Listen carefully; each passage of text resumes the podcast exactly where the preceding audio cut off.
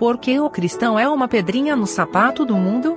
Segunda carta aos Tessalonicenses, capítulo 1. Comentário de Mário Persona. Quando algum elemento estranho entra no nosso corpo, seja uma bactéria, um vírus, um espinho, qualquer coisa, uh, até mesmo um órgão transplantado, acontece uma verdadeira revolução, porque o corpo é dotado de sistemas de defesa. Uh, eu não sei se são os glóbulos brancos, né? Que atacam a, o invasor. Eu faltei, acho que nessa aula de biologia. Mas o invasor é atacado. As coisas se manifestam, uh, ocorre febre, tem toda uma série de, de consequências daquele elemento estranho que entra no corpo. E quando, quando foi formada a igreja nesse mundo, num certo sentido, entrou um elemento estranho nesse mundo. O Espírito Santo veio habitar nesse mundo. E veio habitar na igreja, coletivamente, e veio habitar nos salvos, uh, particularmente. E, e, aconteceu a mesma coisa. Existe nesse mundo um, todo um sistema de defesa contra os elementos estranhos. Só que enquanto no nosso corpo isso é bom, é benigno, né? Esse sistema de defesa, uh, no mundo isso é destrutivo. Porque o mundo jaz no maligno.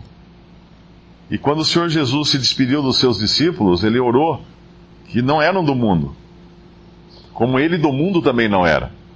Então, nesse sistema de coisas que é o mundo, uh, sempre que é detectado um, um elemento estranho, um cristão, por exemplo, as forças desse mundo vão, vão atacá-lo. Os, os, os, espíritos malignos, a. As hostes de Satanás vão querer eliminar esse elemento estranho que está no, no território que eles consideram como sendo deles. E é isso que acontece aqui no versículo.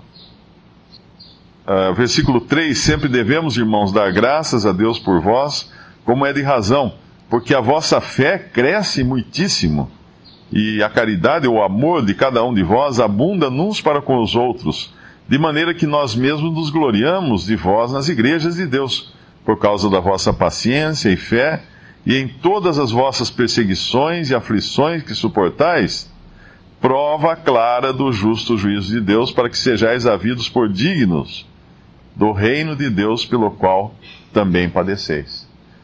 Todas essas essas consequências do evangelho neles uh, demonstrava que Deus era perfeito nos seus desígnios, porque conse as consequências eram de oposição, de perseguição, de aflições, perseguições e aflições que eles estavam suportando. E agora o Espírito Santo, através de Paulo, vai falar aqui que haverá um dia quando, quando esses que são os perseguidores receberão a justa paga por aquilo que fizeram para os santos.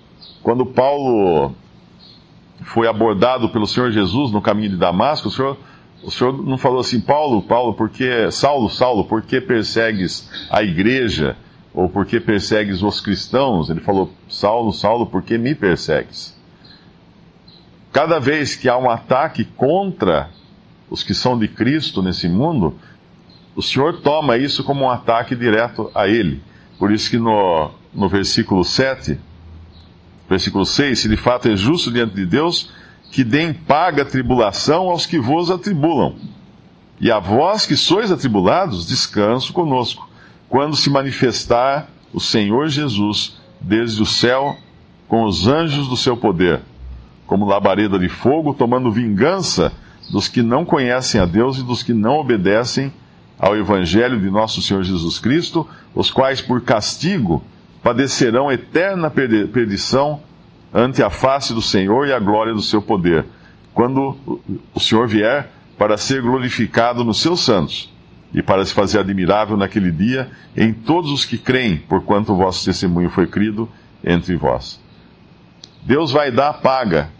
Ah, aqui não necessariamente é, é, é simultânea a coisa. Ah, nós entenderemos melhor se nós lermos o versículo 6 da seguinte maneira: disse, se de fato é justo diante de Deus que dê em paga tribulação aos que vos atribulam, quando se manifestar o Senhor Jesus desde o céu com os anjos do seu poder.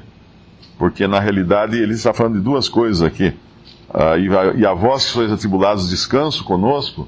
Uh, eu creio que isso acontece antes da desse dessa manifestação do Senhor Jesus desde o céu com os anjos do seu poder, quando ele virá para julgar a terra, julgar as nações na terra, como labareda de fogo, etc. Há uma figura que ajuda a entender o que é Cristo ser glorificado na igreja, uh, como fala aqui, para ser glorificado nos seus santos, aliás, para, para fazer admirável naquele dia em todos os que creem, Cristo ser uh, se fazer admirável nos que creem. É, é só a gente pensar no Sol e na Lua. Quando a gente vê a Lua à noite, nós ficamos impressionados com a sua beleza, né? Quanto mais brilhante ela estiver, mais bonita fica a Lua. Mas se nós analisarmos, nós conhecemos isso, a Lua é feia. A Lua é feia, toda enrugada, só cheia de, de, crateras, ela é escura. A Lua não tem luz própria, não tem nada dela. E por que nós admiramos a Lua? Por causa do Sol. Assim também, Cristo se fará admirável naqueles que creem. No, no, em nós as pessoas verão, verão a Cristo, né? verão a glória de Cristo, verão a luz de Cristo, verão tudo que é de Cristo uh, representado na igreja. Não que ela tivesse alguma coisa de si mesma, mas como refletindo a glória daquele que é, que é Cristo.